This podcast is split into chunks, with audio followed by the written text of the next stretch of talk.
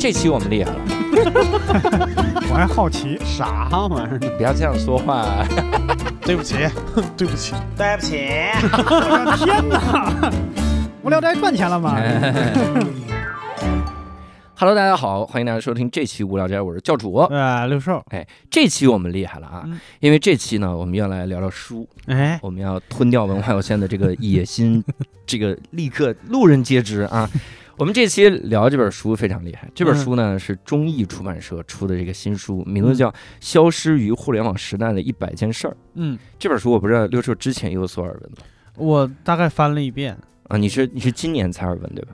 呃，对，差不多。但是实际上我嗯，去年就知道，嗯，因为去年的时候，网上经常就是嗯那，就是我看很多大 V 都提到说嗯那年是《纽约时报》，嗯然后他们这个呃就是《纽约时报》书评周刊，嗯。然后当时出了这么一一篇文章，嗯。当时说的是一篇文章，嗯。叫《互联网时代消失的一百件事儿》，嗯。我当时就特别想搞清是哪一百件事儿。然后，所以当时这个这个书说咱们一块儿来录一期的时候，我特别激动，嗯，然后就来聊聊这一百件事儿啊。哎，当然，我们要聊的话不够啊，我们俩我们俩给大家推荐肯定没有什么说服力，所以我们呢还要请出我们的两位嘉宾。嗯第一位嘉宾呢是三联生活周刊的主笔啊，人家也写过这个一个专题叫《互联网时代消失的四十件事儿》，哦，你看是不是说明？多消失了六十件。嗯嗯，对吧？就很快，就是在这个可这个期间之内消失六十件。哎我们请到了杨璐老师大家好，我是杨璐。啊，杨璐老师，你你看这本书的时候发现重合度高吗？消失的时候，呃，还可以，因为就是因为我之前看的是英文版的，然后那个，但是但是我为了严谨，那个那个拿到这个中文版之后，我又看了一下，嗯我是觉得就是还是呃，我们文化差异和生活差异还是有的。哦，对对对，我这个深有感触。我有的时候看它里面说已经消失的东西，我发现它从来没在中国出现过，这就很茫然，是吗？什么？啥呀？这是。然后我们第二位嘉宾也非常厉害，是我们中国人民大学的老师董晨宇老师。Hello，无聊斋的朋友们，大家好，我是董晨宇。呃、董老师今天特别厉害，上来之后就说说我们。我其实看了你们脱口秀，嗯。脱口秀我上周第一次看，嗯。嗯，然后我说看哪儿看效果了，然后啊 然后然后今天来录无聊斋，穿着一件文化有限的文化衫，我 就是过来砸场子，砸场子，董老师来砸场子这个。那我们既然这个要聊到这本书啊，所以我们其实来可以大家一起来说一说，当时大家看这本书里面的时候，有哪几件事儿大家印象比较深刻，说消失的东西，嗯。我们可以一人来聊一讲啊。董老师能不能先说一件这个印象很深的？我觉得跟我自己的研究方向比较相呃匹配的一个消失的东西是磁带。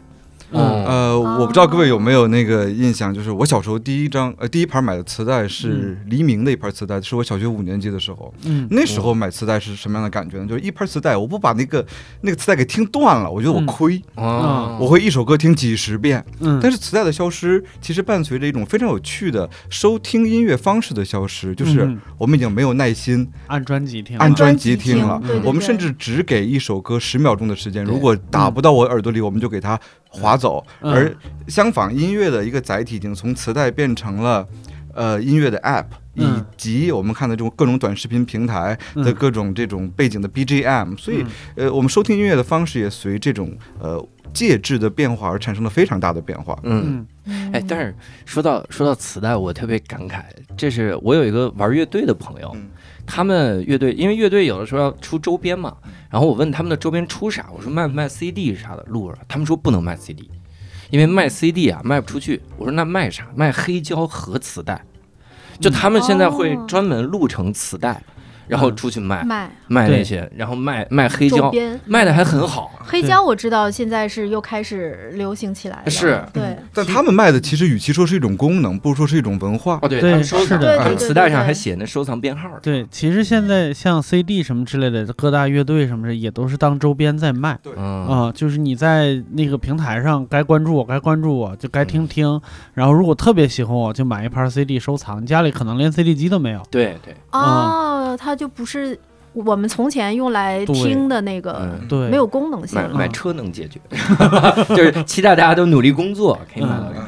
童老师刚才说到一个名词，得给各位解释一下。嗯他说五年级的时候买了黎明的磁带，嗯，哦，黎得给各位解释。明是谁？黎明啊，是黎明是谁？这都需要解要解决，要解释一下黎黎明啊，是谁？是一个四大天王，然后大家可以四大天。王啊，啊，是魔力红、魔力海、魔力青、黎明，然后这四个人，四大天王也得解释一下。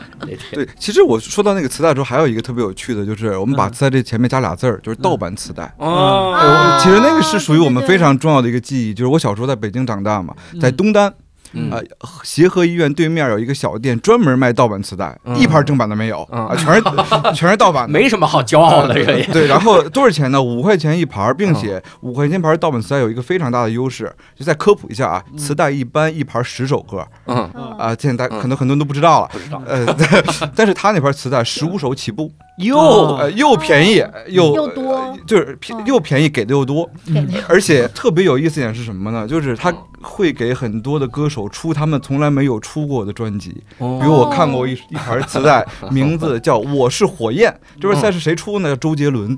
周杰周杰伦 心想：是我怎么成火焰了，是吧？就这事儿其实特特别奇怪。这盘磁带里面就收录了周杰伦各个专辑里面的最火的歌哦啊，就成火焰了，是吧？嗯所以这对于我来讲就是一个特别有趣的回忆。如果我们把这件事儿啊，就是因为我是搞学术研究的嘛，有时候有点这个喜欢理论化的这个习惯。嗯其实特别有意思的意思的是，磁带是什么嘛？它就是一个集装箱，嗯它把呃歌曲给装里边。嗯而现在这种集装箱还存在吗？其实还存在，不是磁带了。请注意，各位是什么？我们开个脑洞，它是歌单。嗯哦，就是呃，这些呃嗯这些音乐平台上，不管是平台给你推送的每日三十首，嗯还是你自己发现的网友建构的什么，呃就是伤感的夜中一定要听这这这些歌啊写作业专用，啊，对 写作业专用，就是它其实变了一个介质，但这种集装箱仍然是存在的。哦所以有时候我们经常说有一东西消失了，嗯但是呢，它其实也没有消失。嗯呃，我再举个有意思的例子，刚刚我们说到唱唱片那个黑胶唱片，你说黑胶唱片有人听吗？现在很少人了。但是黑胶唱片这种旧媒介的淘汰，嗯。其实特别有意思一点在于，它其实又换了种方法活在新媒介中。我举个最简单的例子，各位，嗯。你们想一想，嗯网易云音乐那个 app，你去点击它的时候，它的那个呃对播放的图标就是一个黑胶唱片。对，哦。所以旧媒介的死亡之后，它的遗体会被我们再次利用到新媒介当中，成为它的要素，这是一个非常有趣的一个现象。嗯，我我突然想到，我小时候买过一个盗版磁带，嗯那是我第一次听周杰伦的歌。嗯然后他的 A 面是周杰伦的歌，B 面全是陶喆的歌，然后我一点儿都没听出区别。我 我说这个歌手一会儿说得清，一会儿说不清，这个哇，这是磁带哈，这是董老师带来的。哎，杨璐老师呢，能优先想到的是啥？我想到的是打电话，哦，对就是就是因为他这个书里面，我觉得他挺有意思的，嗯就是他说我们其实每个人虽然拿着手机，但是嗯是拿的是一个微型电脑，然后大家、大家其实都用它来那个点外卖的，然后然后那个就对吧？就是反倒是这个打电话的功能，就是其实现在很少有人用了。嗯，就是我，我一想说，嗯，这个确实是一个消失的一个方方法。然后它，而且它改变了人与人之间的交往。嗯我不知道你们呃有没有记得，就是前段时间网络上说，那个就是你给别人发微信的时候，你不要发语音，你要打字。就是他连就是大家连互相听到对方的声音都不想听到，就是嗯。就是想打字，就是就是说发语音的人很讨厌，嗯。然后打电话的人就更少了，就是人与人之间，我觉得这个是跟跟可能跟从从前是不太一样的一件事儿。嗯。但其实如果对于我来讲的话，我还是愿意打电话的，因为嗯。有很多复杂的东西，其实你最好还是要打电话把它就语言沟通，语言嗯沟通很快就能够把它沟通清楚对。然后如果你是在发微信的话，就是有容易有歧义，然后你也不知道对方的呃感情，对方的这个反应，就是你没有你看的都是文字嘛，然后来来去去就容易有歧义，所以不如打电话说。嗯。对对对，文字的确没有语气，就没有语气，对你容易你啥意思。如果嗯如果如果简单的，比如说我们约一个地点，然后谁来了谁没来，就这种事儿你是可嗯以用文字来表达的。然后，但是如果是一个呃比较复杂的事情，就是那你就很难，你就很难把它说得清楚啊。嗯对所以现在就是我觉得年轻人或者是。呃，就对新社会，对对对，新对新社会，对对现在的这个，对现在这个生活适应能力比较强的人，其实是理解不了我的一种焦虑的。就我有一个焦虑，就是当有人给我打语音的时候，我期待的是你赶紧把事说完，然后赶紧挂了。嗯啊，因为我的焦虑来自上个时代，就是要钱的，啊，就是打电话和接电话都是要钱的，在手机的早期，啊而且很贵，就是我不愿意接电话。呃，聊很久，就我不愿意说没有意义的事儿，打电话的时候。然后我尤其我给别人打的时候，也是嗯。基本上就是当当当当说完就那啥了，然后这个连带着往下一个，我觉得我我我先我想先说消失的一个东西，其实和打电话差不多，就是短信。哦对现在短信就是收快递。对对对对对，拜年短信，对，你们你们嗯想象一个场景，就是在差不多十几二十年前，嗯。然后大家刚刚拿到手机，然后你和你的女朋友或者男朋友异地谈恋爱，然后晚上想用短信聊聊天儿，那必须得字斟句酌，嗯每一条短信你要要说好，要带好多好多信息量。然后你要编辑很长，你要争取一句话把好多好多事儿和情话都说完，因为每发一条就一毛钱。对，后来好像有一段有那个什么短信包，就是一次包多少条，是吧？哦，对，短信嗯包，然后后来是飞信，飞信后来也消失了。对，嗯你看，这就是这就是国家的差异了，嗯，国与国的差异。因因为这本书里面《消失于互联网时代的一百件事儿》嗯没提短信，嗯 因为人家现在还在用短信作为一个很主要的聊天的聊天工具，但我们是微信。是就他因为我们有微信。对，你看日本人是 Line，就是用那个。呃对，日本人现在发短信还是邮件，嗯哼，就他们是发到你邮箱里，然后嗯那个人打开回邮件，是的，这个国与国不太一样。所以嗯我我顺便提一个，我看这个书的时候觉得一个很奇怪的玩意儿，它里面说消失的有有一件事儿，就留言电话。嗯就当时，你还记得那个年代吗？一回家，然后先听电话里的留言。留言我说我就没经历过这个时代，还记不记得这个时代？没有这个时代。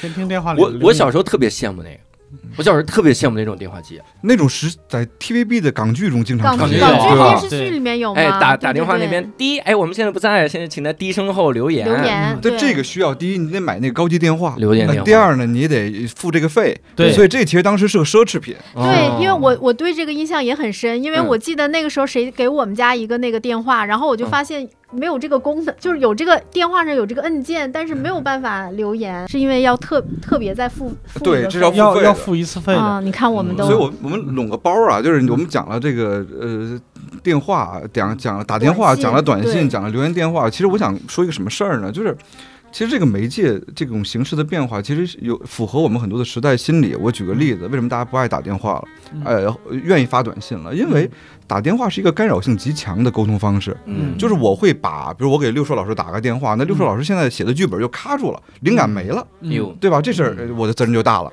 呃，但是如果我发个短信，他可以完全在查手机的时候再看，嗯这种非干扰性的特别适合什么呢？比如说举个例子，我当时看了一本书啊，叫《分手二点零嗯》，他就问的人这个这个大学生们，你们拿什么方式分手？嗯呃，你们是用电话嗯还是用呃短信？很多人选短信，为什么呢？嗯因为电话。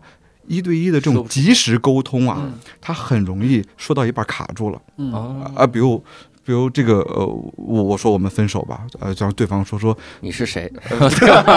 然后你是谁？对方说说我你为什么要这样对我？我一下卡住了，就分不掉了。但是短信呢，他说完这句话之后，我有足够的时间来编排我的这个这个，嗯就它其实是一个非干扰性的、有更游刃有余的一种沟沟通方式。嗯，就是我觉得呃，这个呃微信或短信带给我们的非常便利的呃呃一个一个点吧。还有一个特别有趣点在于哪儿呢？我们发现，比如说我们排列一下咱们的沟通方式，嗯第一个沟通方式，你说座机啊，刚才刘洋说的那个座机，嗯然后呃第二个就是呃手手机，第三个是微信。好嗯，我请问各位，呃，座机电话你们给朋友的多吗？可能不多。如果你家里还有座机的话。如果还有的话，其实不多对。手机可能给一部分，但微信的话，那我相信各位的那个微信的里面，可能有一半人都不认识是谁。嗯啊就家里加了有两种人，一种人加了从来不说话，嗯当然最后一句话就是以后多联系，是啊吧？然后就不说话了啊。对，然后还有一种人呢，是过年的时候突然跳出来。啊，祝祝您这个呃过年好，嗯然后我就赶紧翻到朋友圈，我这谁呀？我得回人一句啊。嗯然后嗯，就这种人特别多，所以你会发现，微信给的最多，电话给的很少，座机其实几乎不给，只有家里人才打。嗯所以特别有趣的一点在于，不同的媒介形式其实反映了不同的亲密距离嗯嗯啊，这点其实是特别有意思的。所以我们用微信用的多，其实也是因为我们的社会交往，呃，无差别的可以用微信进行。嗯但是电话其实说实话，我要是不熟的，比如说我学生让我给改个论文，半夜十二点说说董老师，你看我这论文给你发过去了，我的感觉是什么？是分寸感，就你完全可以微信跟我说这个事儿，嗯。因为我们的亲密距离可能没有达到，呃，我我认为随时可以给我打电话的那个亲密距离。哦。啊。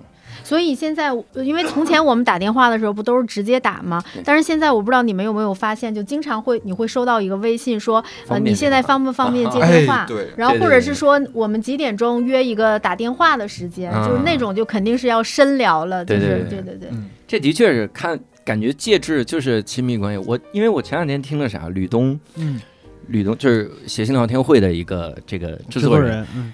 说吕东说他那天跟周奇墨打电话的时候聊，我说哇，嗯。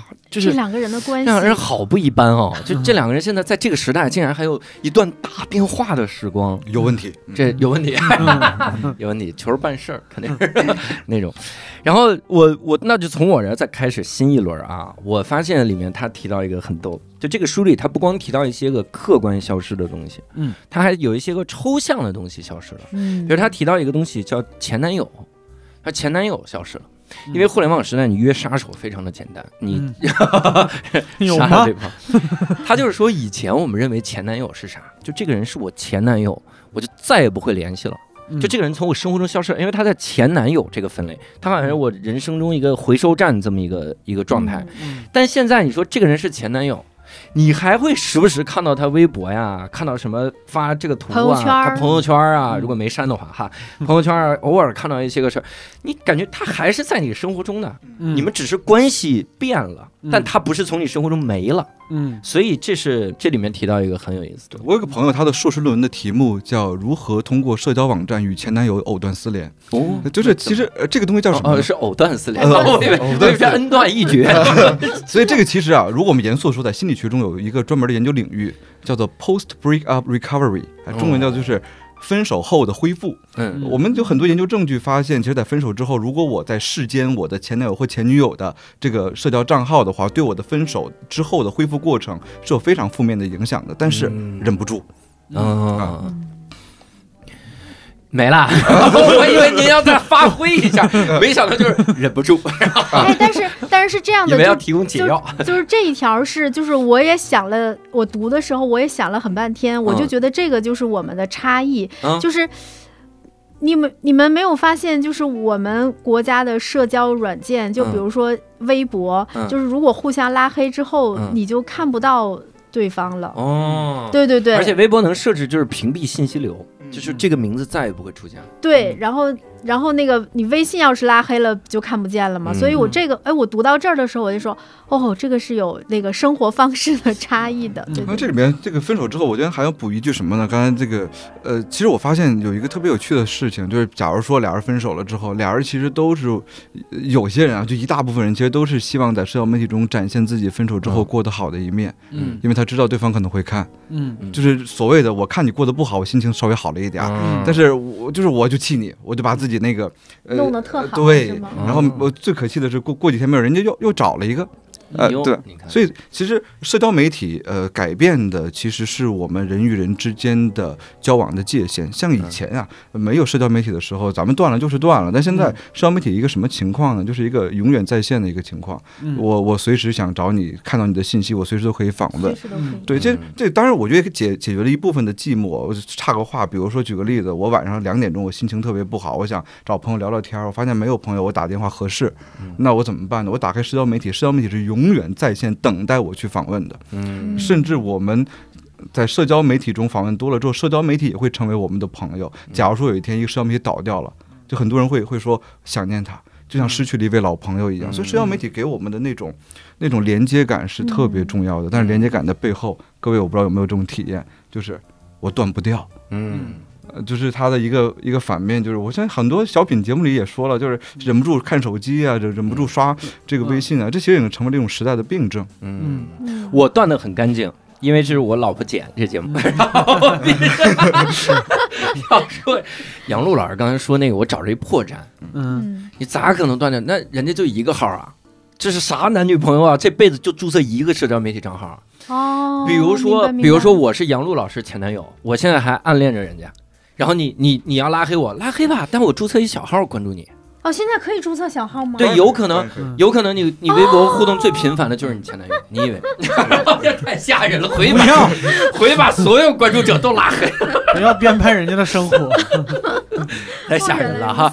但的确是互联网很难，哦明白。你你尤其是你像微博，你你就放在那儿，你不可能说以后没有人这个身份证号难以关注我，不可能，哦，还是有点难对，我觉得。对，其实这事儿还再往前走，还有一个特别有趣的事儿，就是以前嗯没有社交媒体啊，咱打电话也好，发短信也好，当面聊天也好，嗯其实我们非常好控制是谁在听，谁在看，嗯，那就是这个面前的这个人。嗯但是和和邮差，但是社交媒体的问题在于，我们无法控制我们的观众是谁。嗯是呃，我们甚至都不知道我们的朋友圈会有谁在看发一个。嗯给我举个最简单的例子，我以前有一次从威海回北京买不到火车票了，我朋友就给我介绍了一个黄牛，然后我就找他买了火车票，那黄牛倍儿呃靠谱。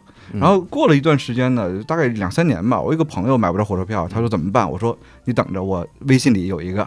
我以前买过票的黄牛特靠谱，我就介绍给你。哦结果那俩人聊的不是特愉快，哦然后那个黄牛就找我，给我直接给我打语音电话，我就接了。他第一句什么你知道吗？嗯第一句董老师，我当时就愣了，我说你怎么知道我是董老师？嗯。然后我发现我没有对他屏蔽我的朋友圈，嗯。我所有的生活都是对他敞开的，但是嗯。我根本没有意识到我的观众会有他。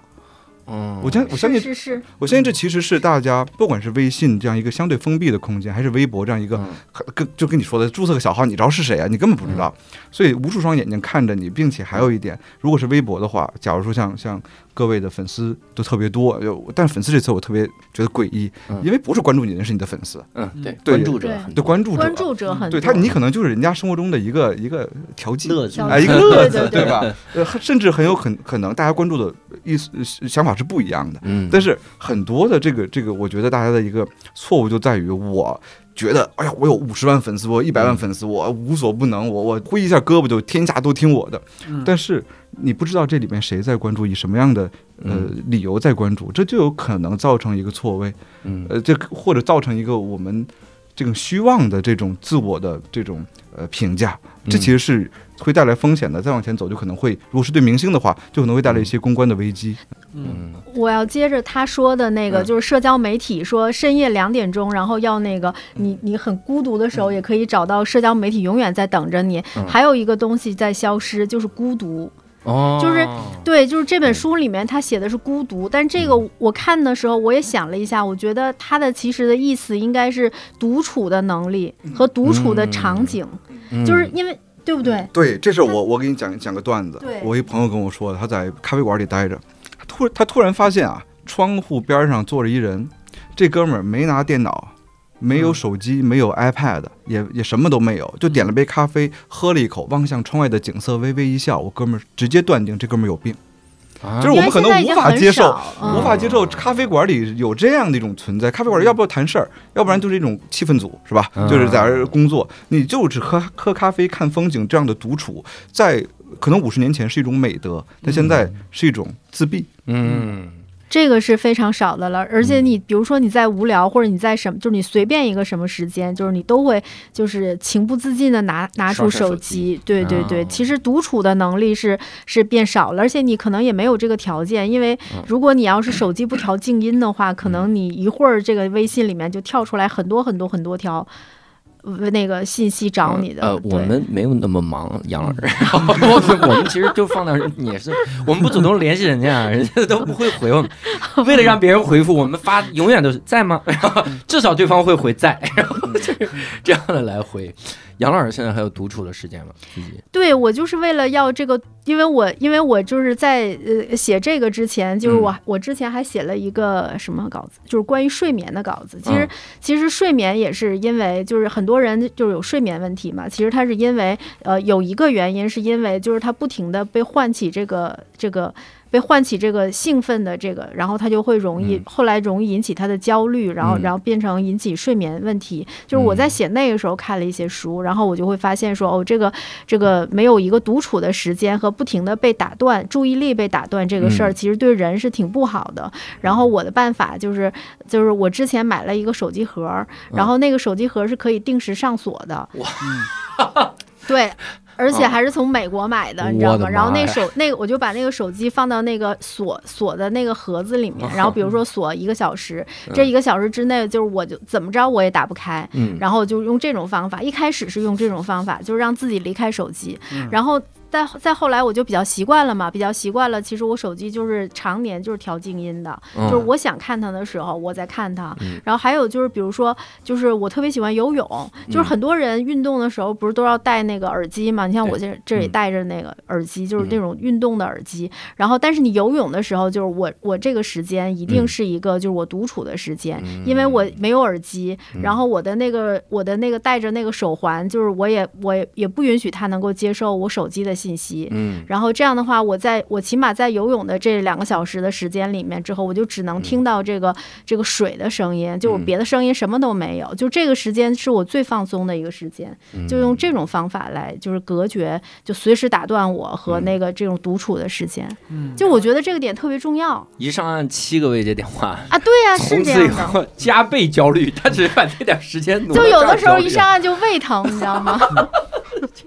哎呀，这我那个那个锁就是上了之后就谁也打不开，就是那个不是对呀、那个是一个就是它是干嘛的呢？其实它就是戒断它是物理的锁，不不，它是戒断成瘾的一个盒子，哦然后这也是别人推荐给我的。嗯但是我看现在就是就是马上就是中国有各种各样其他的盒子了，那个就是、嗯那个好像。那个人写了一个故事，就是他好像是一个特别喜欢吃零食的人，嗯。然后他为了减肥，然后他就他就发明了这个锁，嗯。然后这个是个盒子，就是是个整理盒，然后但上面那个锁是一个时间锁，然后你把你可以放手机，你可以放烟，然后可以放嗯。可以放巧克力，就是放各种各样你你戒不掉的东西，嗯。然后你就把它锁上，然后锁上之后你就谁也打不开了，除非你把那盒子砸开。所以你发现这里有一个悖论特别有意思，就是嗯我们的很多问题是技术造成的吧，就是就是互联网不能说技术技术造成的，技嗯伴随技术而来的，伴随技术而来了很多问题之后，技术会进一步宣称可以帮你解决这问题。嗯对呃比如哎哎，比如说那个互联网，我我就就接着来说，有一个叫注意力时长，嗯我们难以专注了。对难以专注有有很多的这个呃科学家他们认为其实跟互联网是有关系的，至少互联网的超链接这个这个特质其实是让你难以对损害我们的注意力。嗯比如说你看完这个看一会儿这就看那个，看一会儿就看那个，切换过去，对，经常切换。那好。呃互联网呃部分造成，不能说人全背这锅啊，嗯。部分造成了我们的注意力质量下降的之后，会有一个 app 出现，什么让你种树，就是你只要专注三十小时，能给树浇个水，嗯啊、哦会有那个小呃，就是小的那种写作文档，你点开之后，你设置个时间，比如三十分钟，这三十分钟你的电脑只能出现那个文档，嗯别的屏幕都出现不了。嗯，所以这个特别诡异的就是，我先害你，害完你之后，我再给你要，要然后对对对，就是呃双重呃挣你两分钱是吧？就是 这种这种感觉其实特别呃特别有意思。但说到注意力时长，我不知道各位是否同意，就是注意力时长我们是越来越越越低的。嗯，是我同意的，因为我。呃，就最近一两年发现，就是很难在家里边看电影的时候忍住不看手机了。是的，是的，哦是的嗯，，就是一口气儿看完，甚至在电影院的时候，也会中间突然有一下坐立难安的时间，就想摸出来手机对，想把那个屏幕点亮一下。啊、有会有这种情况。嗯其实这里面呃包括我们谈书啊，其实出版业也有一个我觉得特别有趣的例子，就各位我不知道有没有这样的感受，就是嗯我们现在出版的书越来越薄，嗯嗯，一页上的字儿越来越少，对，这个字儿越来越大，这个间间距越来越大。其实这个特别有意思，就是以前我记得我在读书的时候，出本书大概多少字呢？二十到二十五万字，嗯差不多可以出书。现在十万字足够，嗯甚至六七万字也也可以出。字儿大一点，配点图，其实也也也能。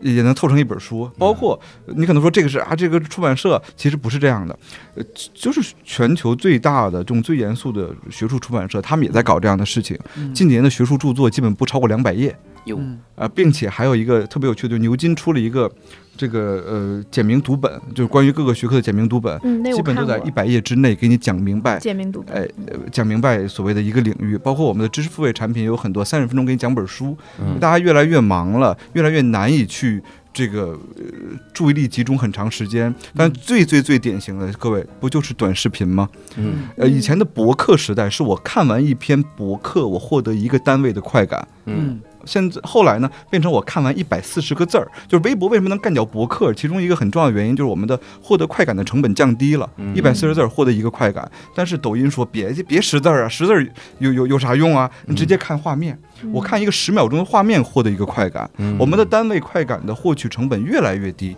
这其实说白了就是，呃，资本想要赚钱的一个很重要的逻辑就是得惯着消费者，嗯你不能挑战消费者。嗯就是我之前经常引用的一句话，我在采访中我经常也会说，就是默多克，就是澳大利亚的一个报业大亨，他特别诡异的是，他有两份报纸，一个是《泰晤士报》，著名的高档报纸，还有一个是《太阳报太阳》。报，嗯太阳报就是著名的八卦小报，对，都是他的。他说过一句话，我觉得人间真实啊，虽然我呃觉得也很残酷。他说什么呢？他说这个娱乐大众收获丰腴，教育大众死于沟渠，就是这个你不能教育大家，你教育大家挑战大家这事儿。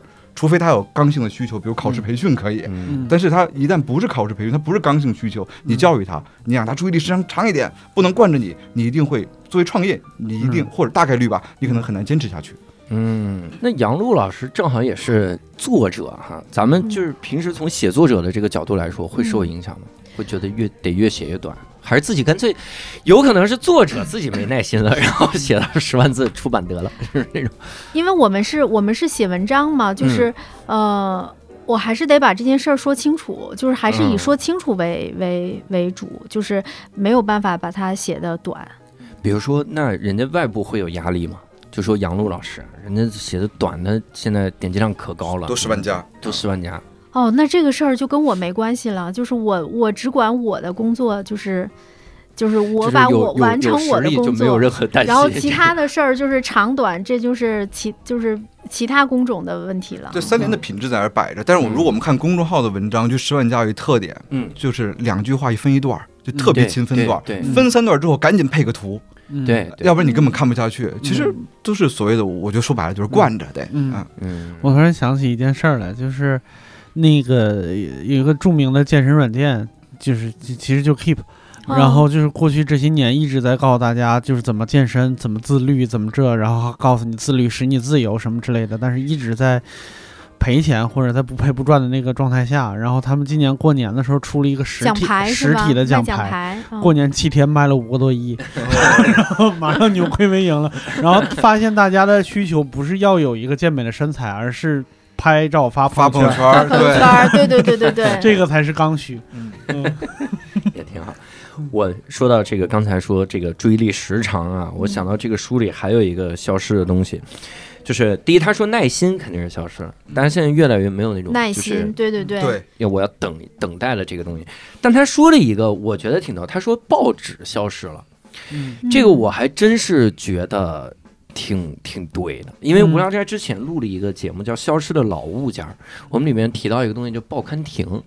报刊亭，我最近一次看到报刊亭是我那会儿从医院出来，我从北医三院出来，门口有报刊亭，嗯。我特别兴奋，我就买了几本杂志回去，嗯。因为很多年没见过这个报刊亭，报刊亭。嗯。但是即便有报刊亭，据我了解，他们主要的收入来自于火腿肠和饮料，卖水。的确是，的确对是卖饮料卖水，对。对对，所以他这个个报纸，因为我我我是呃零四年进入大学，那时候我就学的是新闻系，然后那时候我记得印象很深，我每周都要去买呃这个南方周末那个嗯报纸周。四南方周末啊、对不好意思，我没有说三联没，有其实也买。不不不，我也买，我也买南方周末，对，对，然后当时的报刊亭大家是排队买的，嗯那现在你会发现报刊亭都见不到了，所以报纸的消失其实不是这几年的事情，其实早哦在零八零九年就有一个非常有名的一本书，就正在消失的报纸就就出现了嗯。它的一个预预计是二零三零年左右报纸彻底消失，就没这个东西了。就没这个东西了。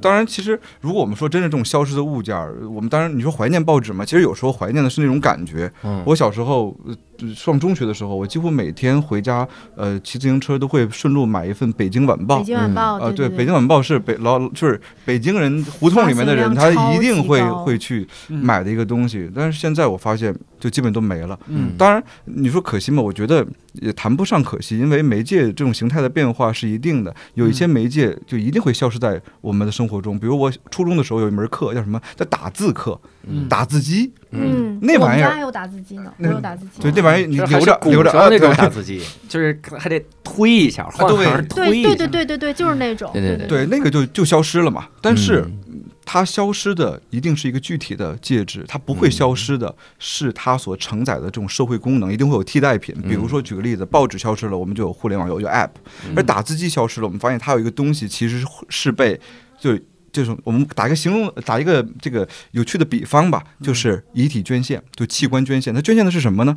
键盘，嗯。嗯它的键盘被捐献到了嗯。电脑上。嗯。啊啊，所以你会发现，这个其实这种呃媒介的演化之中，有消失的，也有没消失的，嗯。但是永远不变的，其实是我们一定会有我们的交往的需求，我这种交往的需求会被越来越高效的东西所所所占据。嗯，打字机那个应该是移到了机械键盘上，嗯，就那种回弹感还是挺好的。其实还还可以延伸一下，就是也可以转化成了像讯飞这样的，就是语音输入，就它就完全变成另外一个形态，但是它的功能是一样的。嗯，嗯，，对对对对。嗯我那个时候还买南方南方周末，然后后来我还是眼看着新京报创刊，然后还有北北京晚报，还有那个精品购物指南。啊，那是哇精品购物指南你眼你们知道看着吗新京报创刊，对呀、我那是大几的时候报，是一我也是个多二零零？三年，二零零三年新京报创刊，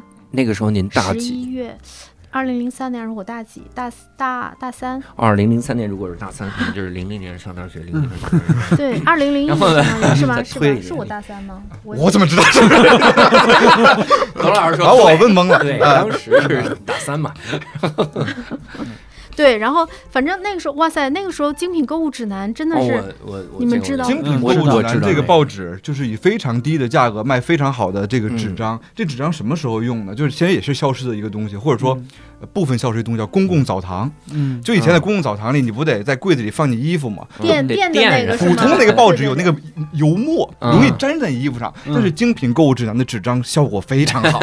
就是我以前我一般是一个月买一份精品购物指南就够洗澡用了。对，我当然。每周都买。呃，对，当然我不是对这个这个报纸本身有有什么意见，主要是它纸张太好了，嗯，就你读完了之后，你很难就就给它扔掉。特别薄的铜板纸。对对对对，那那张报纸应该原来是北京最赚钱的吧？嗯我，觉得应该它的广告是最多的。最多的。那个时候还有中国电视报呢，电视报，对对对电视报对对告诉你这周中国电视报，对对对，那是真是从小就看。啊。对。因为你不知道要演什么节目呀。对就是也没有所谓的这种 on demand TV，就是你点播这种 TV 也也没有，嗯。所以那时候那时候，但是那时候有一个有意思的点就在于你想看什么节目必须定点儿看，啊对，就比如比如说我我我记得印象很深的是我高高二的时候播《雪山飞狐》十十点半开始播，嗯。然后我家人不让我看。嗯然后我说，哎，我就哭啊！我说这个、这个我最喜欢的这种这种怎么看不了？但是现在完全没有这样的一个烦恼了。嗯就是我们大家现在最近干嘛呢？一飙飙一宿是吧？就狂飙，嗯，所以我随时想看，随时可以看。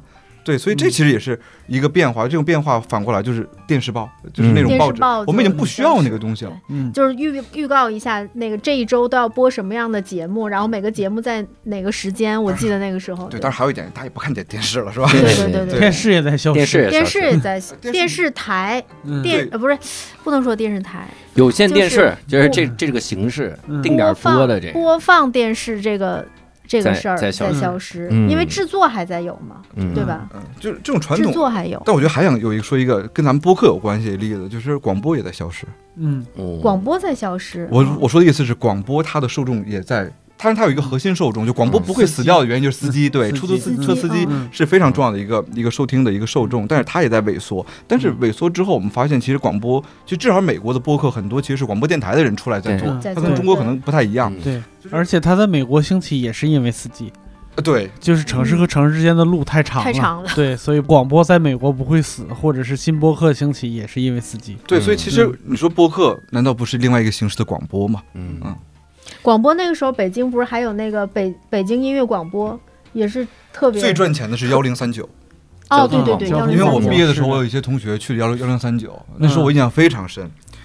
我毕业的时候应该是一零年，就幺零三九他们年终的那个年会，年会上，对，嗯。然后呃，纪念奖是一个 iPad，哟，哦，那了不得呀！那会儿一个 iPad，、嗯。嗯所以那时候他们的收入是非常高的，并且他们的要在幺零三九上做广告，你得排队。嗯，嗯，对对，我小时候经常听就八十七点六，就是嗯文艺广播，文艺广播，就一天到晚就是听相声在上面。我我是记得是应该是北京音乐广播，还有一个是那个 Music Radio，是那个国际台的，应该是。KTFM 那个，对对对对嗯对对对，那个时候真是，我记得那个张国荣，张国荣自杀的那一天，就是听的北京，就是下午的时候听北京音乐广播，然后嗯就是那个印象特别深刻。张国荣是零，零，你为什么这么喜欢倒时间线呢？我就是一个希望把这事儿盘清楚的这么一个状态。零四年，那零四年，零四年那时候杨璐老师大四，你看咱们这个好算，我算出来。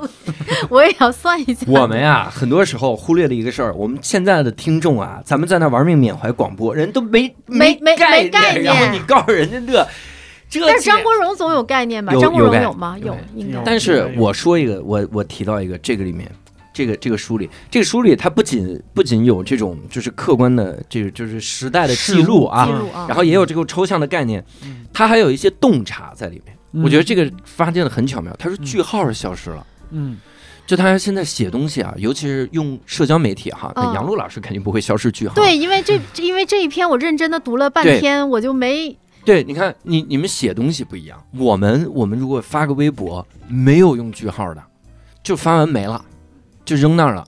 而且你看大家那个性签名，往往都是那种两上句下句，中间有一逗号，逗号后面没有句号它对称，啊，对，分哦分隔线就是中间一个，就大家不再用句号了。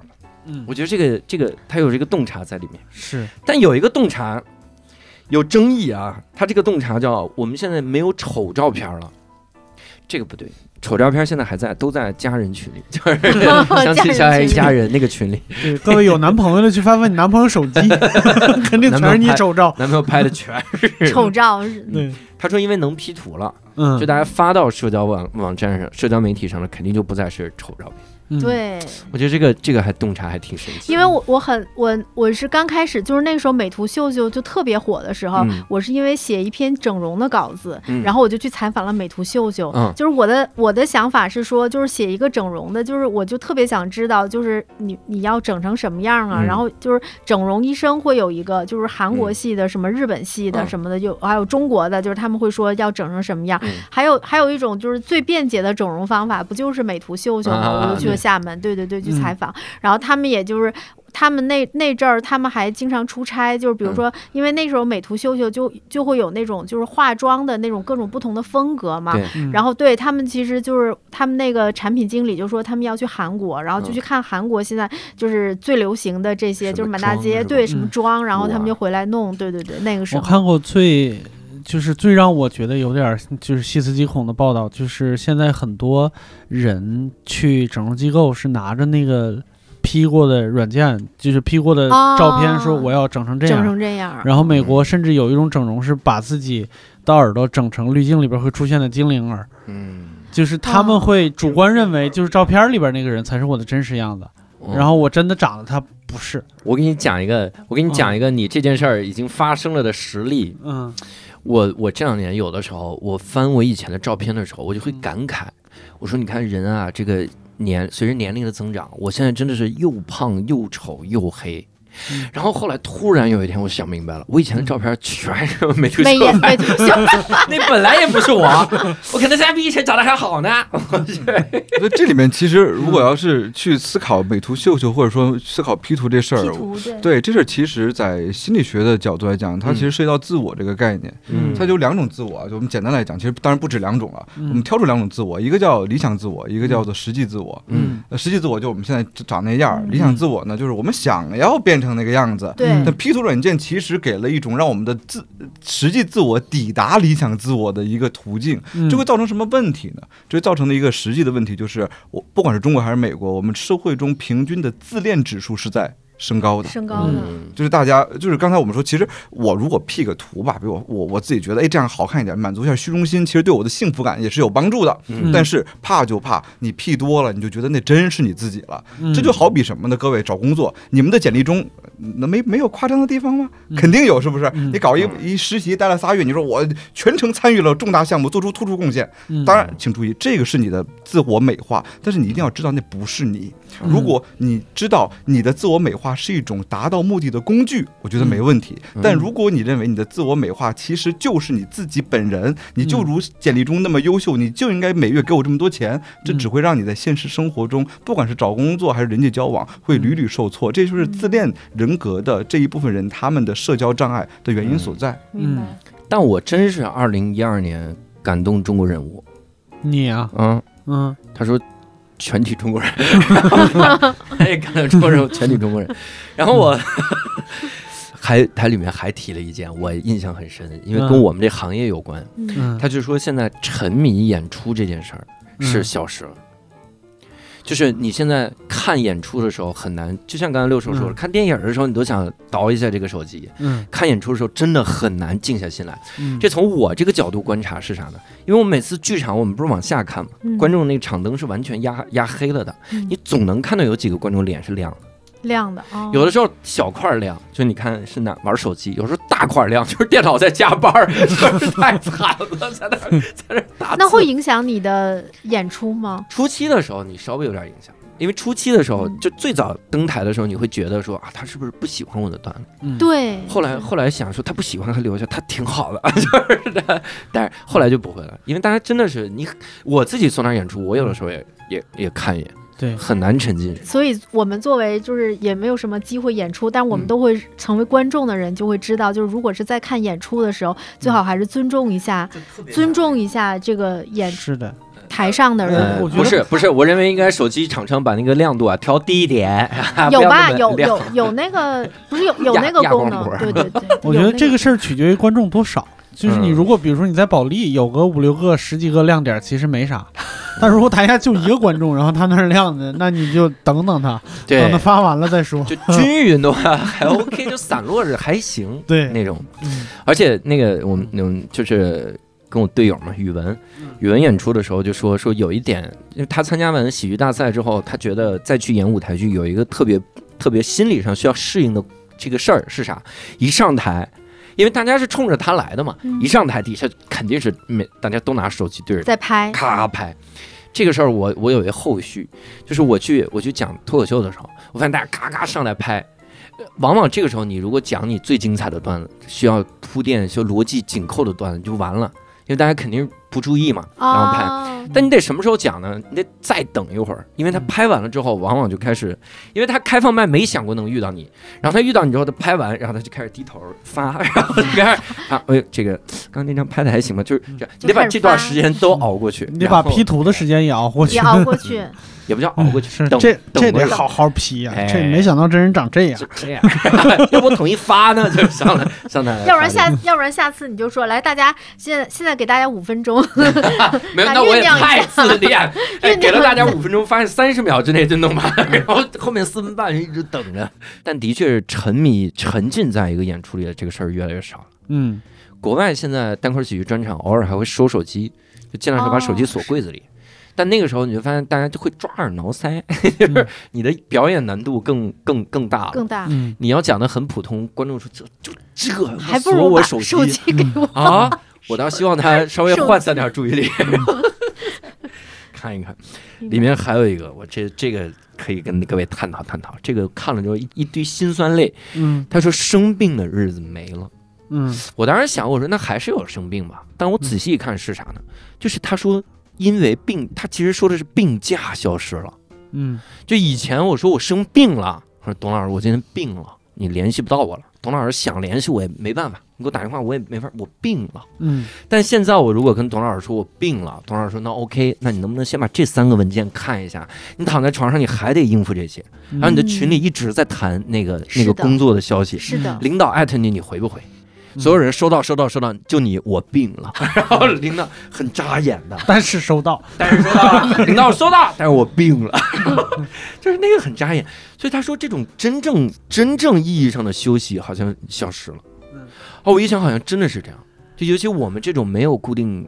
上班时间的这种，对。你，你感觉你感觉是很自由，实际上你是一天二十四小时在待机。我觉得其实我们四个的工作性质有一个类似的，就是嗯。不是朝九晚五，对，都不坐班。嗯，就像其实很多人都羡慕大学老师嘛，说你们比如说我这一期我有多少工作量呢？一周一个半小时的课就没了，有。嗯。听起来。听起来很美来。是吧？但嗯其实我发现我已经很少关注今天是星期几了，哦。因为我每天工作的强天都在度其实是差不多的。对对对就各种各样的事情，当然这里面如果联系到互联网啊这事儿，我觉得还是刚才我说的那个永远在线是一个非常重要的一个一个原因。嗯呃，就是我们对于呃公和私的界定已经在模糊化。就什么叫公和私呢？就是什么是我的我的。就是付呃支付给老板的时间，什么是我属于私人的时间，嗯这两个的界限是模模糊的。而这里的模糊化，其中一个非常重要的一个技术的一个原因就是手机。嗯但都不用说到互联网。我举个例子，呃，在富士康，就是很多年前，富士康公司，如果我来富士康的流水线上，我来这个做一个流水线工人，嗯老板，我的直属领导小老板会给我发一个小灵通。嗯，为什么发小灵通不发手机？小灵通信号差因为小灵通只能打本地啊 啊。这稍微稍微科普一下，什么是小灵通啊？就是啊小灵通看狂飙的都知道对，就是他他为什么发小灵通呢？因为他可以随时随地找到你。哦但是你又不能用小灵通给家里人打电话，哦，所以这是什么呢？其实，呃，当时我们这边有一个传播学者，呃，就是邱林川老师，他呃造了一个词叫做“无限缰绳”。嗯他以前的奴隶是怎么来来干活的？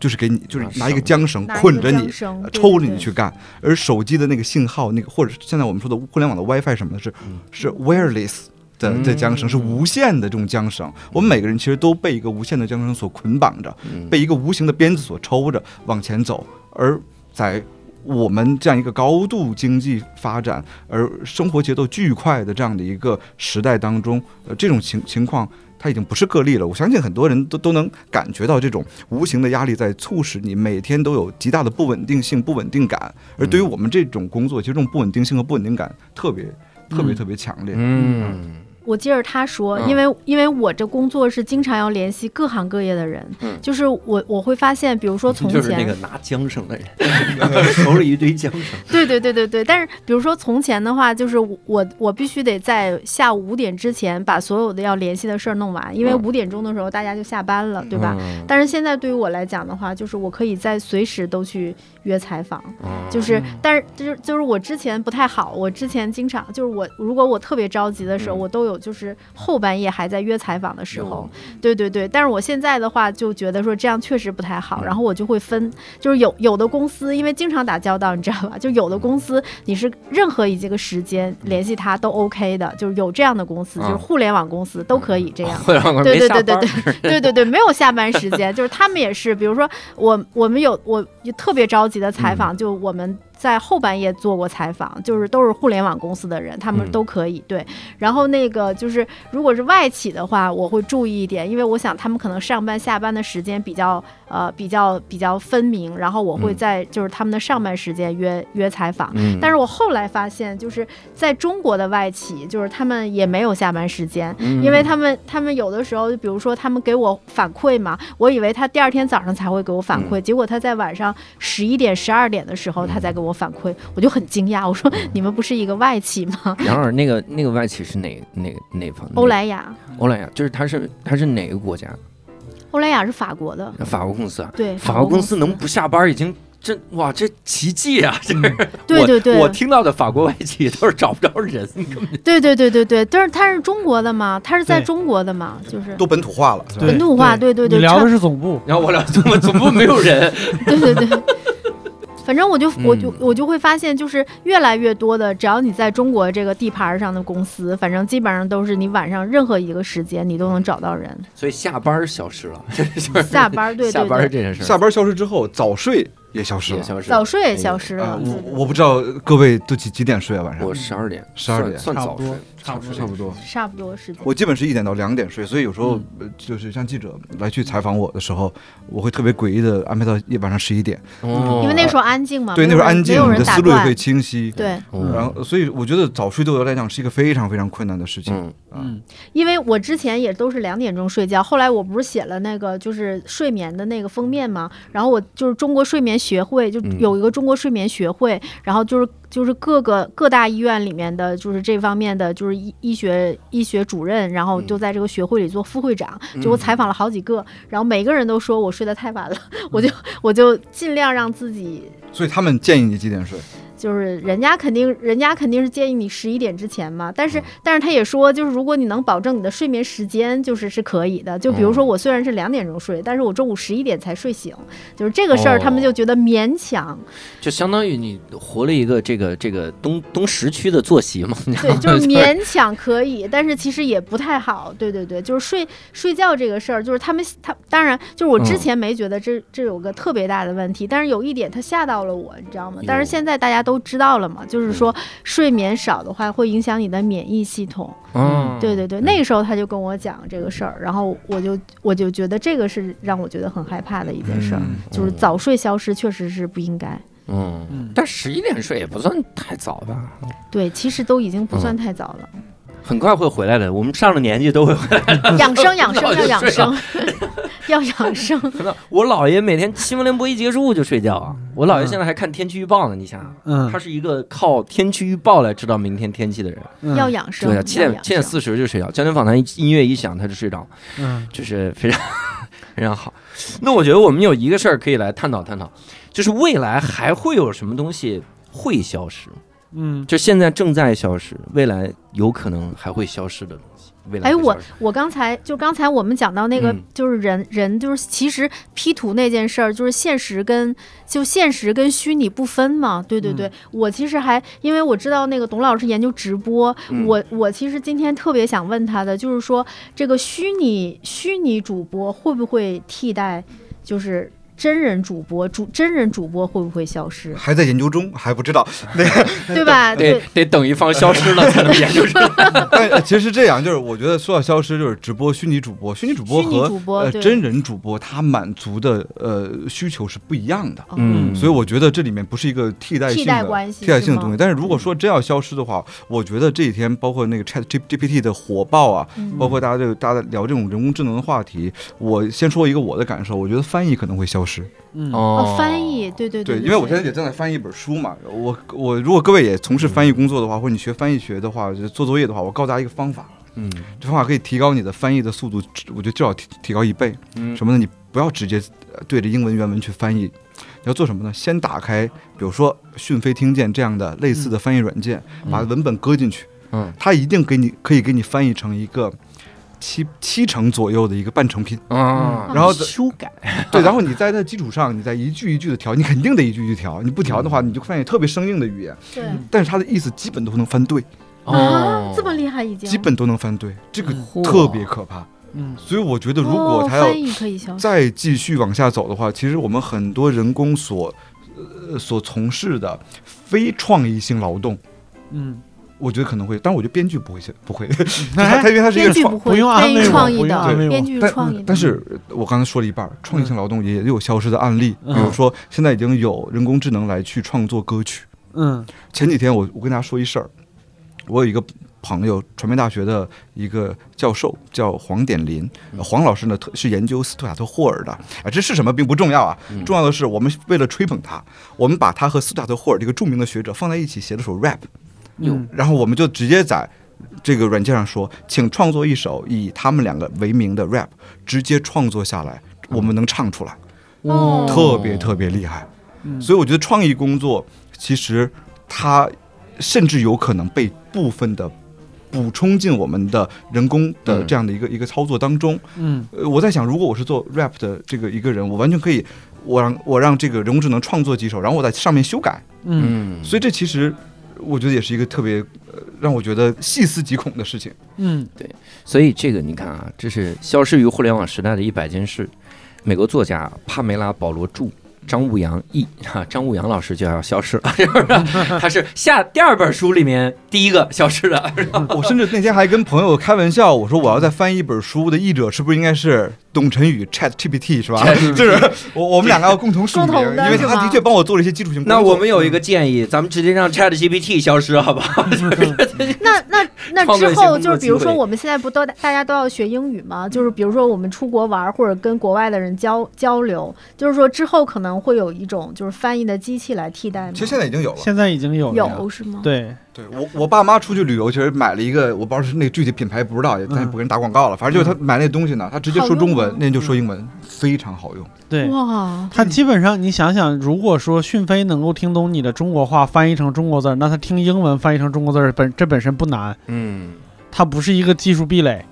然后现在就也不是现在了，就是差不多几年前就已经有那种，就是你不是说在国外跟人交流，呃，就交流这个已经已经没问题了吗？还有就是比如说有一些翻译软件，它可以直接打开你的摄像头，你照相一个外文菜单，然后直接屏幕上出现的就是中文。文是吗？，对，那岂不是嗯那不是同声传译就会可能就同声传译，对，当年同传我本嗯我本科是北外的，然后我们当时如果能考到高翻学院，那是非常非常了不起的人。就嗯同传那些都是什么人呢？嗯呃，那些都是早上起来直接六点钟在晨读园开始朗诵的人，嗯，我们当时都膜拜。当时为什么那？些都是较少的人，是吧？当然，当然，就是我当时还有一个呃著名的教授，他的主要成就是六十岁的时候被鉴定获得了正宗的爱尔兰口音。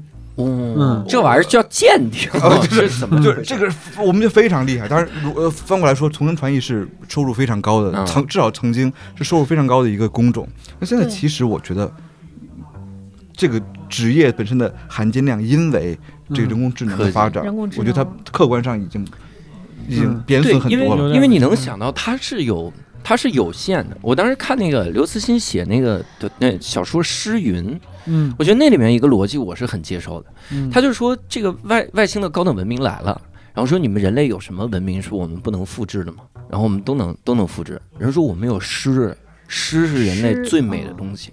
然后外星人就给他讲解说诗是不就是语言组成的文字的格式嘛？那我把所有的语言我全拼凑出来，我把这个语言能组成的这个这个格式的所有可能都列出来。那世界上最美一首诗就在这里，世界上第二美的诗也在这里。然后他就他就拼凑出来了，然后拼凑太多，弄成了一朵很大的云。云，他说就在哦那里，只不过现在没法提炼出来而已。它是这么一个东西。但后来你仔细一想，的确是对的，因为语言就这点儿，不是说语言我现在还在不断的进化，我现在说话十年前人听不懂，不会的，除非一些奇怪的词哈。嗯但你它是有尽头的。你说我们汉字就这么点儿，那你到最后能拼出来的可能性，它它就是就那么多。嗯所以你像翻译，像跟语言有关的，我觉得是是有可能没了。嗯，包括像讲段子也是，你不就是几几句话？只不过嗯讲段子，它在于中间我是要这句话后面我接哪句话，它是有很多种可能。对，但你要如果是那个纯翻译这句话的意思是什么，我觉得这个是有可能，有可能就这个是眼见着就可以消失的。对，嗯因为它是有限的，它就这么几种可能。我不可能说这句话翻译过来，我有无限种可能，不会的。嗯还有一个就是，但是但是这个也挺有意思的，就是嗯我也想跟大家分享，就是那个呃，我我我我有一次去那个律所采访，我才知道那个就是呃，初级律师不是都是看合同的吗？嗯，就是初级律师会消失，这是律哦所的人跟我讲的。嗯因为那个他们现在也可以用那个人工智能的方法来读取合同和写合同，所以初级律师就会消失。但是随之带来的一个问题，因为我采访的那个律师是个大律，就嗯就是还挺有名的一个律师。然后他说，他说，因为所有像他们这种就是大律师，其实嗯都是从初级律师开始做起来的嘛。嗯他说，如果就是以后就是初级律师完全可以用这个。那个人工智能替代了之后，那以后的律师从哪里来？就是这个事儿是他他没有想明白的一件事儿。但是其实还有一点，我们说到这儿了，杨老师，你觉得记者会消失吗？对这个问题是，就是很多人就是也会说，就是记者会消失，或者是说那个呃媒体会消失，因为它可以通过它可以用那个就是人工智能也可以写写新闻，其实消息稿，咱们不是说那种深度采访啊，消息对消息稿人工智能早就已经可以写完成了。对对对，嗯。因为我们学，因为我们学写消息和写通讯的时候，其实消息它也是有格式的嘛，就是你很容易这个就是其实我们学，可能我们还是一个，我们是最笨的人工智能，就是你写消息的时候。嗯哦，可能大家都不知道什么是消息，抱歉，大家可能粉丝们已经不知道什么是、呃、短新闻消息、短新闻，对对对，呃它有它有它有固定的格式，就是你一开始学新闻写作的时候，嗯就是本报讯其实是这样啊对之类的对对然后嗯然后时间地点就是反正你开始要背一下，然后基本上就学一学，你训练一下你就会了，就是这种。但是我是觉得就是呃。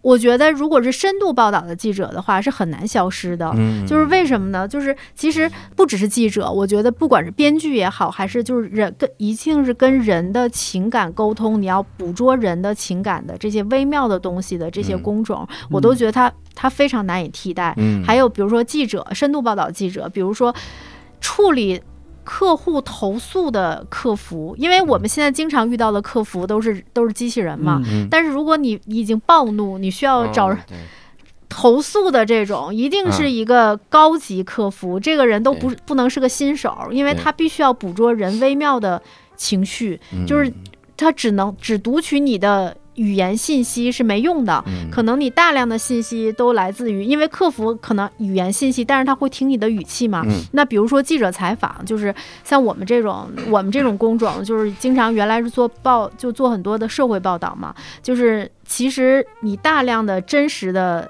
信息不来自于你说那个人说了什么，可能来自于那个人的表情，那个人在一个场景里面的反应。嗯对对对，所以我觉得什么就是。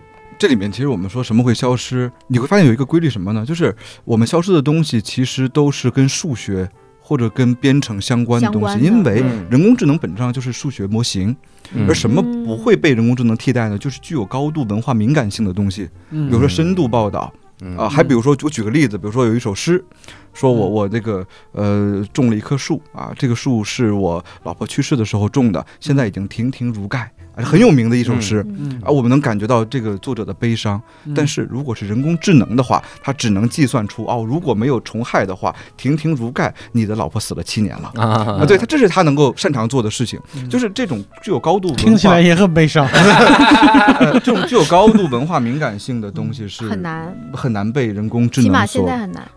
还有就是因为前前两天有很多人讨论说，会不会呃教师这个职业也消失？嗯你你没你没有看到吗？哇，我朋友圈里很多人都在讨说，论论文会不会消失。对因为我们说一个题目，他可以写一篇，我觉得可以在大学二年级得一个 B 加的论文是可以的。嗯。对但是我是说教师肯定消失不了，因为因为就是我，所以我就说，所有认为教师能够消失的人，他一定是不理解教育，因为教师是育人，对不对？董老师，对不对？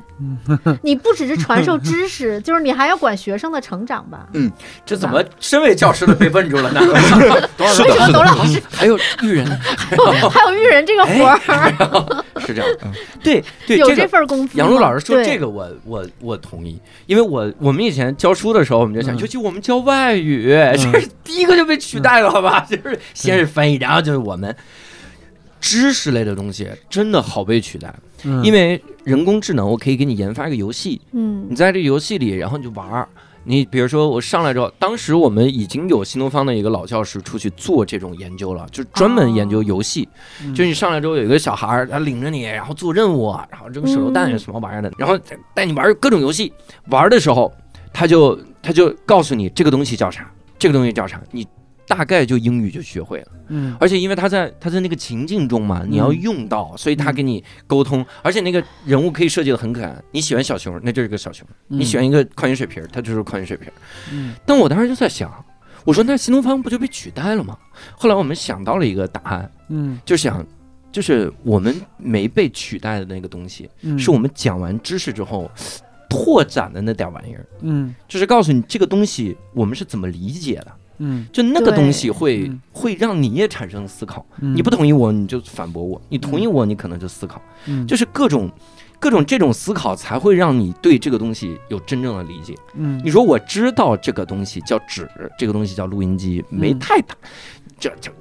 它对一个人的帮助没有想那么大，对，所以知识部分都没取代，对真的像你说育人，但问题就是人的耐心是有限的，耐心已经没了。我们育人的时候没耐心了，没有给你育人的时间是吧？这个很多育人没耐心，你哦说这怎么办？很多时候育人这个事儿，并不是说我主观意识要要那个，就是我主动的哦。就说我要育人，而是一个就是一个榜样的一个存在，它是一个嗯。有意无意去影响的一个一个一个一个东西。嗯这个其实以前那个刘慈欣也在小说里边也聊过这个，就乡村教师嘛，嗯就是也是外星人过来说说你们没想到地球在用就是口传心授这么落落后的教育，方式，但是它其实除了知识以外，还有一个榜样作用在这儿。嗯你的情怀、你的气节、你的任何就是为人，因为他在无差别的在模仿你，就是对人类幼崽，就是在，模仿老师。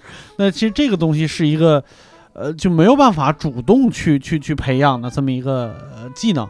嗯。就从这点延伸下来，其实嗯。我自己做老师的经验，我感觉到还有一个就是人与人的相遇，线下的在物同一个物理空间的嗯。面对面的相遇本身它是有意义的。嗯。我一个非常大的感触就是疫情期间的线上网课。哎呦，把我折腾死了。这三年，我我觉得学生难受，其实老师绝对不比学生更轻松。嗯嗯就你会想到什么？就是就什么样的感觉呢？就是所有人都关闭了自己的摄像头，嗯只有你对着他们的头像嗯在讲你的课，并且我自己讲课的时候啊，我大概有经验之后，我能够预料到我说哪句话他们会笑。嗯但是在讲网课的时候是什么样子的情况呢？我讲了一个段子，然后我发现一片安静，一片安静，但是不是他们不笑，是隔了大概十秒，屏幕中出现了哈哈哈哈的文字，这个让人觉得就是简直就是想着算了，给老师捧个场吧，哈哈。哈。，就你没法控制他到底是不是这种人与人面对面的那种交谈感就消失了，这其实是教育中非常重要的一部分。那你们上网课的时候，学生可以不开摄像头吗？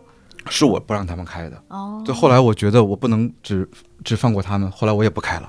啊，我以为是都开了呢。我以为都开但是。其实其实会有，就是关于这个网课的有一个心理学的一系列的研究，叫什么叫 Zoom fatigue，嗯。就是叫 Zoom 疲劳。啊。当然人家用的是 Zoom 嘛，Zoom 嗯。而因为 Zoom 上都是什么呢？叫 Zombie，就是啊 Zombie 是吧？Zombie 就是呃呃 Zoom 上的僵尸。僵尸。就是网课疲劳非常重要的一个原因在于我们在面对自己的那个样子，是。嗯。这会给我们造成很多的这种认知成本的负担。就好比是什么呢？你有没有发现，你看到自己的时候，你就你就时不时会调整自己？嗯我举个简单的例子，比如中学的时候，你一定。班上有一个女同学喜欢拿镜子照照之后，我不知道她为什么，但她一定会照完镜子捋一下自己头发帘儿。嗯这个捋和不捋其实没什么差别，没差别。但是她一定会捋，嗯因为你的面对自己的时候，你一旦看到自己的形象，你就会对自己的形象进行调整，这是一个心理学上的一个定律，你大部分人是没法逃掉的。所以其实网课最轻松的一件完一个完成的方式，就是大家都谁也不看谁，但谁也不看谁，就造成了教育就变成了一个听广播。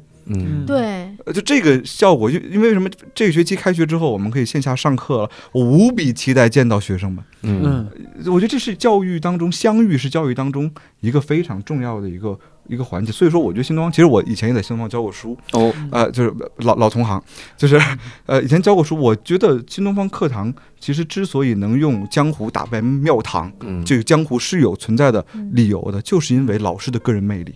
嗯。在场的那种那种感觉，那不是一个你把这个打怪兽的那个形象换成兔子还是熊能够能够解决决的问题。嗯。对。对人和人之间的交往是很重要的，因为因为整个这三年，其实我们经常我经常会遇到这种，就是我需要视频采访的时候，嗯。就是采访也是一个，就是其实你大量的时间是人与人之间的，嗯。就是。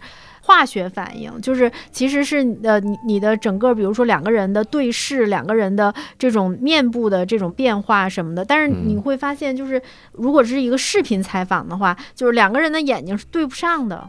我我不知道你就是你们嗯有没有感觉，就是你就是你如果里面如果还有五个人的话，你就更是这样的，就是嗯特别但开发了一个技术，就自动调整你的眼睛的指向。嗯但这个技术使用之后，你会觉得那个人跟僵尸一样，特别吓人 对，反正就是特别特别别别扭，就是他还是嗯。人和人之间的现场的见面特所以别重要，嗯，从访访谈来讲的话，是不是也是面对面效果最好？是啊，对对对，但是有一个例，可能有一个例外，就是敏感话题的时候，可能你你哦就我们当时做嗯主播的研究，嗯。主播其实是一个本质上是一个不道德经济。我说，当然我说的是秀场直播，不是呃呃直直播电商。所以我们在采访主播的时候，我们没有一次采访是见到他的人的，没有一次采访是见到他的形象的，我们完全用电话采访，哦。这其实这是为了给他最大的安全感。啊，啊，对，其实这可能是一个一个例外，但是大部分的时候，人与人面对面的那个那个交往，其实是很重要。嗯。非常嗯也是不能消失的。对，所以你看《无聊斋》录制，嗯其实疫情期间有很大的困难，就是很多时候你你你要考虑是不是要采取在线。对北京的北京的投稿的嘉宾真的是挖掘尽了的，对 就是因为我们其实技术上已经完全可以做到，就是我们两个人不在一个地方录录一期播客，哦，但是录出来的质量就是不行。不行对？对对对因为那个那个不行在于啥？就无聊斋有一种很热闹的感觉，咱们彼此交谈，然后彼此打断，彼此插话，明白。给对方那个反应笑，它不是一个那种很严肃的，我问个问题抛出去，然后等你全回答完来回答，嗯对对对，你回答完了之后，我再说，嗯，好的。那么它不是这么个状态，嗯。所以如果是线上录制，往往录出来就会有那种很拘谨的感觉。嗯。尤其是我，我试过跟大家线上四五个人录，你你想试图营造一种很自然的环境，嗯。但你发现，当你有一次打断到对方，就是你这边说话呢，然后对方也在说话，你发现你们俩网络交互的时候，你可真是心里不舒服。你心里不舒服，哦第一个你觉得你不是想遮住人家半句话，你真的是没连接上，嗯。那你下次你就会选择不说，嗯。不说之后就变成了啥了？就四个人一个很一个一幽默，个的说，对，嗯。每个人逐个上来展示自己的幽默，嗯，所以这个都是不能去，就是还是跟人的情感相关的，对嗯人文性相关嗯的。在一起特别重要。但还有一个原因就是，我我们一块儿在线下聊，还有一个什么事儿呢？就是一个传染性，嗯就是一个人的情绪可以带带动另外一个人情绪。嗯就这事儿，其实，在喜剧电影中其实特别常见。比如说，大家可可以发现啊，你在电影院看喜剧片的时候，你更容易笑；嗯，你一个人在家里的时候，你你你笑不出来。哎，是的对对对对呃对吧？所以其实这也是一种社会传染，嗯所以线下其实更容易把我们的情绪彼此传染，我们越聊越嗨，嗯时间会走得越来越快。但是线上的那个聊天吧，你在计时，对对然后你会说，哎，这人发言发言三分钟了，怎么那么能能说呀？怎么就你会发现，这哦这就是完全不一样的。线下你好歹能看个眼神儿，你能嗯读懂周围的这个空气啥的。嗯哎，但是嗯是会不会有一个问题，就是因为我们我们其实都还是属于活活在互联网之前就就已经开始活的人，嗯。就是我不知道，比如说我们现在在讲这些的时候，就是那些就是零零后可能会觉得我们这群老人就是讲的这些东西就，杨璐老师零零后呀，他也在线下上过课，好的他也好的，不是说，那除非就是三岁，这三岁的小孩儿，可能可能觉得不能理解，哎 不没有能理解没有是共没有共鸣，我觉得线下上课的那个上课也好，交流也好，那个魅力还是不太一样。是吧？对，就嗯。他们不会觉得说算了，就是还是都活在互联网上算了，嗯。就是。但这个我们其实在上海做过呃调研，嗯，就是对于网课的调研。对其实就是同样，这个中学生我们做中学生的调研，中学生，中学生嗯也是非常不满意网课的。嗯啊，他们也很想就是人和人嗯。之间是一样的。真实因为呃，嗯我们的技术环境可能不一样，但人性的本质是一样的，对。对就是渴望面对面的相遇。嗯。哦，那就好，那就好。所以我我稍微总结一下，嗯。容易消失的是啥？容易消失的本来就是跟技术有关的那些东西，嗯然后不容易消失的往往是跟人性有关的这些。有关的，嗯我刚我刚才想起之前我们这个节目里推荐过一个漫画，就《石纪元》。石纪元就是呃，给没听过的听众也解释一下，嗯，它就是人类突然被石化了，然后三千八百年之后呢，有一个人有一个少年天才科学家从这个石头里出来了，然后他出来之后，那大家都石化了，所以他就要复兴这个时代，然后复兴人类的科技。那个时候发现，在石器时代造出来一个可乐都是很容易的。他说，因为你一旦知道了这个方法，嗯其实技术是可以实现跨越的。我不用非得先到蒸汽时代，然后再到什么时代，我最后才能造出可乐来。我可以一步到位，石器时代我就能造出来，因为那个原料我我知道什么能替代，什么能找到。然后他他其中有一个部落，那个部落是是当年石化了之后，天上的宇航员嗯看到地球被石化了，赶紧降下来，降下来说，那我们是地球最后的人类了，那这咋办？我们就要把这知识口口相传传下去，我们要人类一定有一天会苏醒，我们要嗯那两个人类就汇合，所以他们就一代一代传。结果你想，宇航员啊，传授知识，传了三千七百年之后的人变成什么？变反而变成石器时代的人，嗯就是围着那个草就是，科学知识变成了各种神话故事，变啊，对他他是，传了三千多年以后，对，你会发现知识和科技全消失了。嗯，就是一代代往下传，一代代往下很努力的在 在讲故事，也往下传，但也消失了，变成了石器时代那样子。但是什么呢？这两拨人碰面的时候，你发现那些个人性的那些个东西，嗯那个是一样的。所以就像刚才杨璐老师讲的，您就是育人的那些方面我那个榜样那方面，人该怎么做，善恶呀，什么美德呀，这些东西它是不会消失。涉及到这些东西，嗯反而不会消失。嗯人类的播客的概括能力不会消失，靠我这个弄啊！嗯所以这个这是我们刚才讨论的一堆消失。那我们嗯现在来提炼一个吧，我们用一个东西来作为结尾啊。嗯我们每个人说一个最不希望它消失，无论是多少年后啊，无论是比如一百年、一万年之后，最不希望消失的是什么？嗯。嗯我开个头吧，嗯。就是因为我我我在我刚才也一直在想，就是什么东西肯定会消失。嗯。我到现在也不是说不希望它消失，是我我我笃定的认为它肯定不会消失。嗯。就一个职业就是 idol，嗯。就是偶像、嗯偶像明星肯定不会消失，因为现在确实也有一些虚拟形象，嗯。然后一想就是很完美啊，就是就是它可以用技术达到形象完全符合你的标准，他可以做出一个虚拟的东西来。性格上呢，他又完全不会塌房，因为他没有嗯真实的生活。嗯然后呢，就是他的他的，比如说他的艺术成就，比如说什么唱歌啊、跳舞啊什么之类的，也完全都可以调教出来，感觉上是可以替代人类的。但是我后来发现，呃我仔细想了一下，爱豆的核心竞争力是一个从什么都不会的一个少年或者是一个素人，然后逐渐成长成一个符合大众标准的一个 idol，整个这个过程是代表了他做到了普通人做不到的事情。嗯所以对于那些粉丝来说，他的价值是这个。嗯粉丝总喜欢说，你知道我的 idol 有多努力吗？因为他就是因为自己做不到这个努力，他才觉得那个努力是可贵的。嗯，就是有代入感，是吧对、嗯对，这个陪伴成长是 idol 身上不可不可替代的一个东西。嗯我如果说不希望它消失的话，那可能就是就是不希望就是这这种榜样或者是这种呃这种经历这种、嗯这种精神会消失。嗯，两位老师呢？嗯如果我要说有一个我不希望消失的东西，我觉得是纸质书。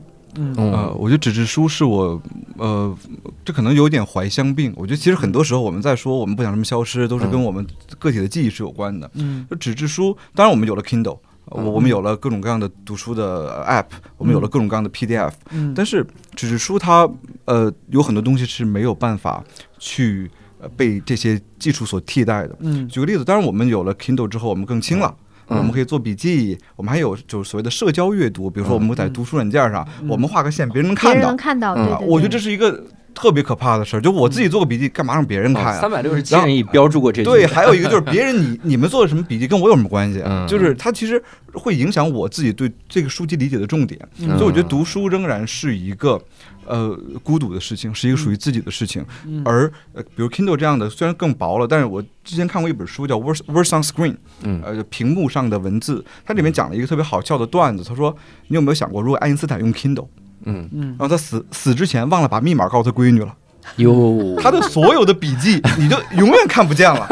所以这个时候我们发现，这个书籍它其实是有它的功能，并且嗯。我觉得最最最重要的是，呃我觉得家里面摆一墙的书，我觉得对我来讲是一个。呃让我觉得很很安全、很很温暖的一个事情，就这些东西，我不希望它消失。但是，嗯呃，似乎从市场的验证来讲，不管是中国还是美国，电子书市场其实的发展没有技术大家的开拓所想得那么好想象的那么好那么坏。是的，对，所以以这里面可能就是我的书包里装上一本书，我拿出来在地铁上，我翻一下，那种嗯。安全感，那种熟悉的感觉，是的，对我觉得我不希望它消失。因为嗯。我还看过一个资料，其实他他有介绍过，就是说，即便是那个墨水屏，就是他在你你在人认真的读和获取信息的这个效率上，还是不如纸质书。就是确实是嗯纸质书，就是在这个你读的认真程度、你的吸引你的程度，要比墨水屏要好。对，还有一个补充一个就是听书。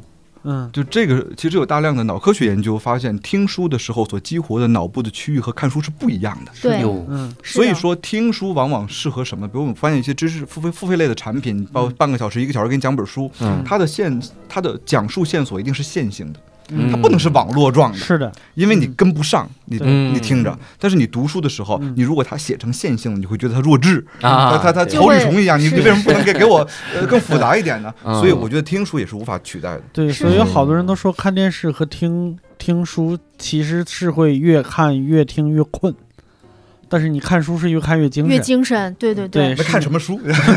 没看什么书。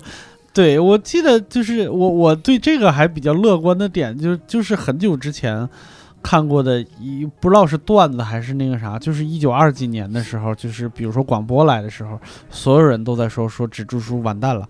但是纸质书过去了，然后广播完蛋了，然后电电视刚出来的时候，所有人又说纸质书完蛋了；网络刚出来的时候说纸质书完蛋了；电墨水屏出来的时候纸质书完，但是纸质书一直没有完蛋。甚至我我昨天还跟一个出版界的朋友聊天，他跟我说现在有一本这个就是有本书叫《艳女》啊，嗯那本书。我不可思议，这样一个我觉得是有一些呃思想深度在里面的书，嗯在全国中国它中文版已经卖到了将近一百万册，嗯，这是我完全没有想到，就原来其实还有很多人是想看纸质书的。纸质书现在就是卖的还可以，然后价格也可以提上去，对吧？嗯其实是可以的。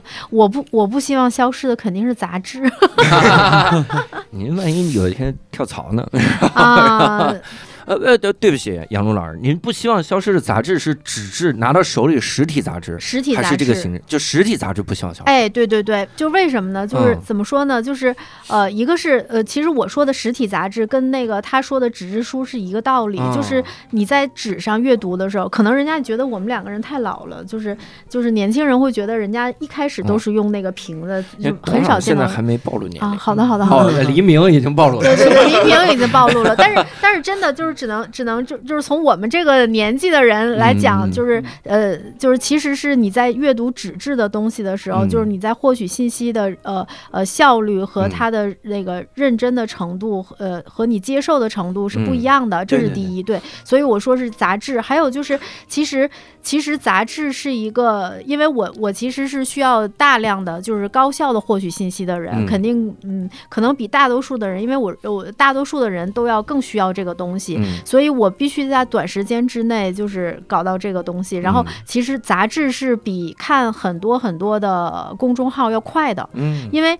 因为你所有的杂志其实它都是经过一个专业的筛选和专业的嗯。写作，然后那个我就是可能我花呃一下午的时间，然后我就我看先看一下目录，就是这一周，然后大家都或者这个月大家都主要每个每个杂志都在主要说些什么，关心些什么，然后其中跟我有关系的是什么，这个很快我就结束了。嗯然后，但是如果你要是在你要是在那个公众号或者你在社交媒体上的话，你输入一个关键词，嗯可能它不停的在跳，不停的在跳出来。然后，其实大量的公众号都是用原始素材，然后再嗯不停的拼贴、复制粘贴、复制粘贴嘛。对对对然后对对对，所嗯以你你看到的其实是大量的冗余的信息，你还不如就是你你花一个时间看起来笨，但其实是快的这种嗯把它嗯看完。然后因为我之前。